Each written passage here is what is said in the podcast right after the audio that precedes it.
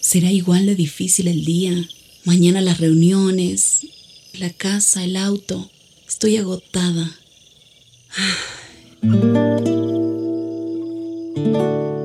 No importa cuántas cosas me hayan angustiado hoy. Me acercaré a Él porque Él tiene descanso para mi alma y mi mente. Cuando mi corazón está tranquilo, puedo escuchar su voz en quietud y confianza. Mi fortaleza está en descansar en Dios. Ven a descansar.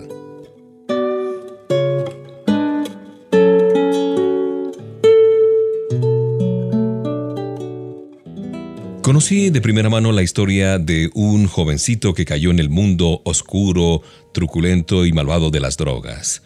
Poco a poco Miguel entró en el mundo de la drogadicción. Al principio comenzó fumando hierba durante los fines de semana cuando salía con sus amigos, entre comillas. Pruébalo, verás que no te hace ningún daño, le decía un compañero de la escuela mientras depositaba un cigarrillo de marihuana en su bolsillo. Miguel no recuerda bien cómo ocurrió, pero dice que una situación lo llevó a la otra y no tardó mucho en verse esclavizado por las drogas, algo que había comenzado como una aventura pasajera, pues se convirtió en una necesidad imperiosa en su vida. Su rendimiento escolar disminuyó, su carácter se volvió más violento, para conseguir dinero para comprar la cocaína llegó a hurtar cosas de su propia casa, su salud se fue deteriorando. ¿Dónde había quedado aquel joven lleno de vida?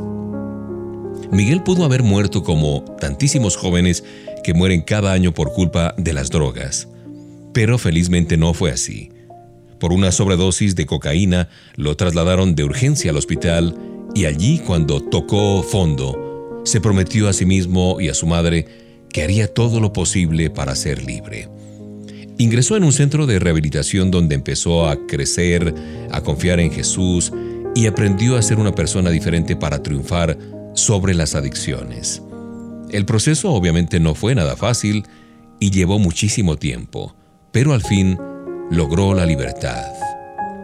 ¿Hay alguien en nuestro entorno que se siente atrapado y sin salida, con vicios como la droga, el alcohol, Hablemos de ello con personas que puedan ayudarnos, que nada destruya nuestra vida. Cuando creemos en Jesús y empezamos a confiar en Él, tenemos las fuerzas para cambiar. Jesús puede y quiere romper esas cadenas de las adicciones y darnos libertad para siempre. Hay una porción que está en eh, el libro de Romanos 6, 17, 18 que dice, antes ustedes antes ustedes eran esclavos del pecado, pero gracias a Dios que obedecieron de todo corazón la enseñanza que se les dio. Ahora ustedes se han liberado del pecado y están al servicio de Dios por hacer el bien.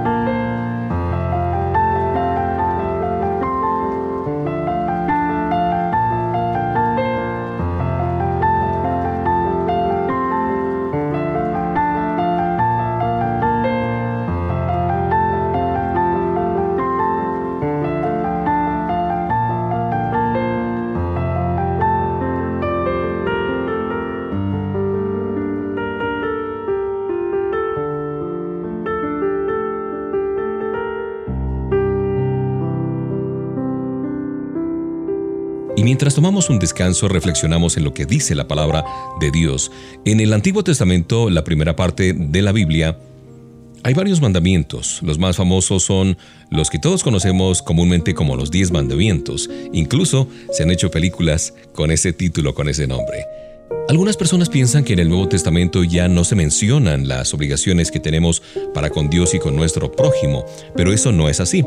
Los mandamientos se hacen más numerosos y completos. Por ejemplo, a la gente que vivía antes del nacimiento de Jesús se le pedía que no cometiera adulterio, es decir, que ningún esposo engañara a su esposa con otra mujer o viceversa. En el Nuevo Testamento Jesús confirma ese mandamiento y va un poco más allá. No solo dice que eso no está bien, sino que tampoco agrada a Dios que una persona desee en su corazón al esposo o la esposa de otra persona y así con varias cosas más. ¿Dónde está la diferencia entonces? ¿Quién puede hacer lo que Dios nos pide?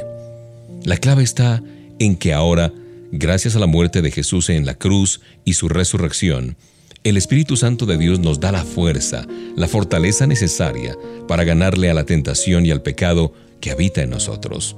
Podemos lograr todo lo que Jesús nos pide porque su presencia está en nosotros. Permitamos entonces que Él controle todo nuestro ser, nuestro espíritu, nuestra alma y nuestro cuerpo.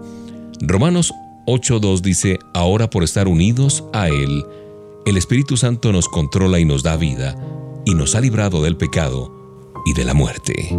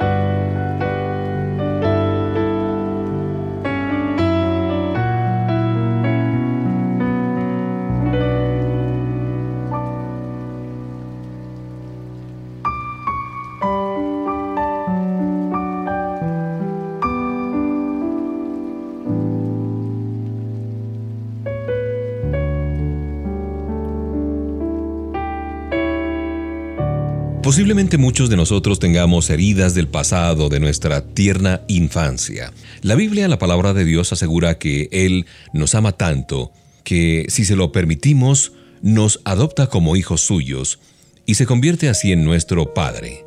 Quiere ayudarnos a sanar todas aquellas heridas de nuestro corazón para que podamos desarrollar una vida plena.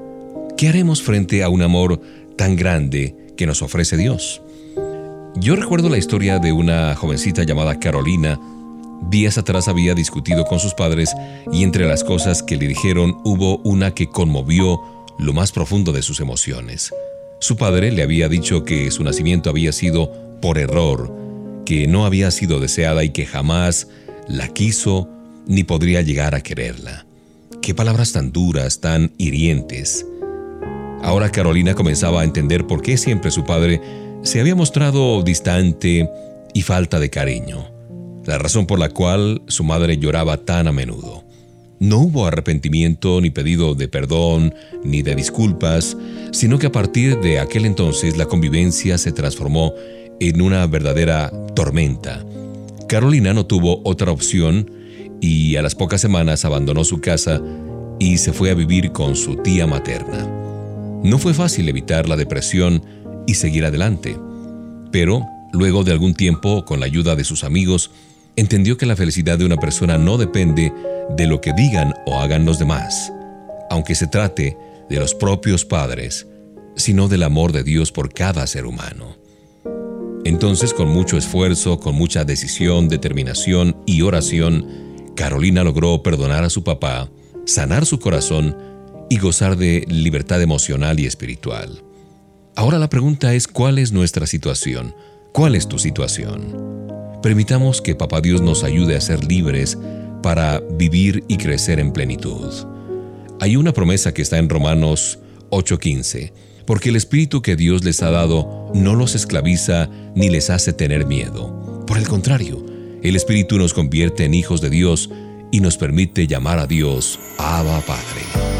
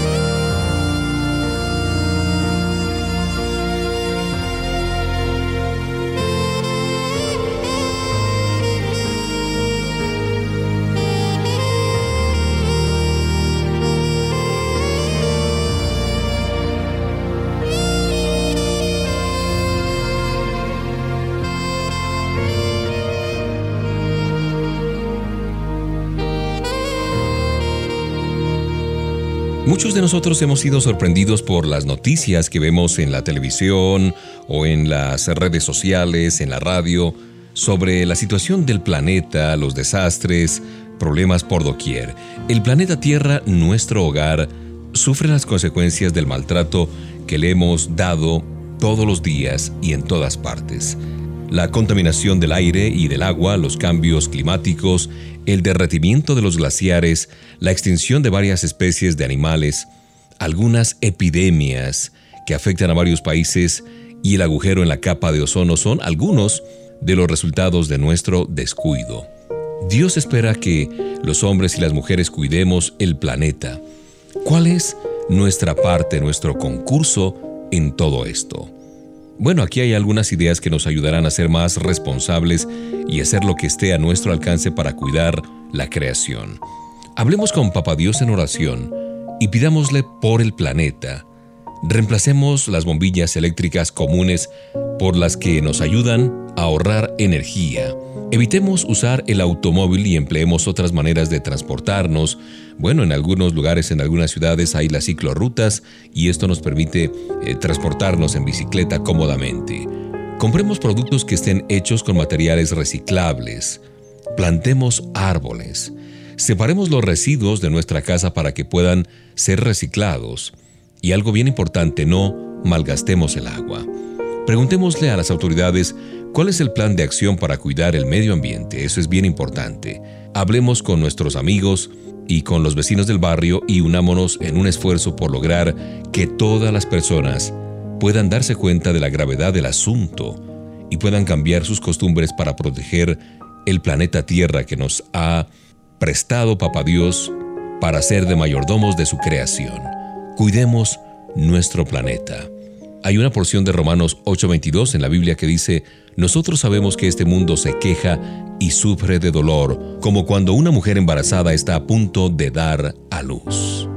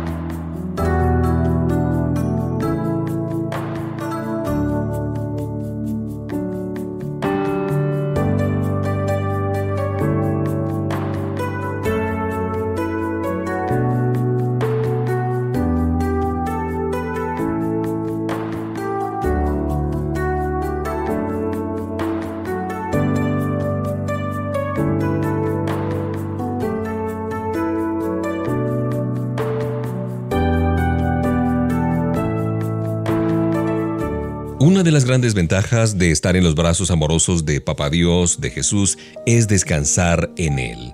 El mundo podría dividirse en dos tipos de personas. ¿Cuáles? Aquellas que siempre encuentran algo por lo cual deprimirse, ser cínicos y bajar los brazos. Y aquellas que deciden sobreponerse aún a las circunstancias más difíciles de la vida, las cosas imposibles, y exclaman, claro que es posible. Marta sufrió todo tipo de problemas desde que era niña, hija de una madre soltera. El padre no apareció jamás luego de concebirla. Sufrió el rechazo y la soledad. Las necesidades económicas y la ausencia paterna obligaron a trabajar eh, desde la niñez a Marta en labores domésticas y en el cuidado de sus hermanos menores. Más tarde tuvo que irse de su hogar debido a los problemas y dificultades que enfrentaba y durante mucho tiempo vivió en la casa de sus abuelos. Sin embargo, a pesar de todo, Marta mantuvo un optimismo y una voluntad que la llevaron a cambiar su propia historia. Concluyó sus estudios terciarios con honores, se casó con un excelente hombre que la ama y la respeta como mujer y juntos formaron una hermosa familia. El secreto que le permitió a Marta mantenerse firme y creer que era posible triunfar en la vida ha sido aprender a confiar en Dios y buscar su ayuda en todo momento. Esa es la clave de quienes logran superar lo que parece imposible, el motor, el dínamo que impulsa a los verdaderos ganadores.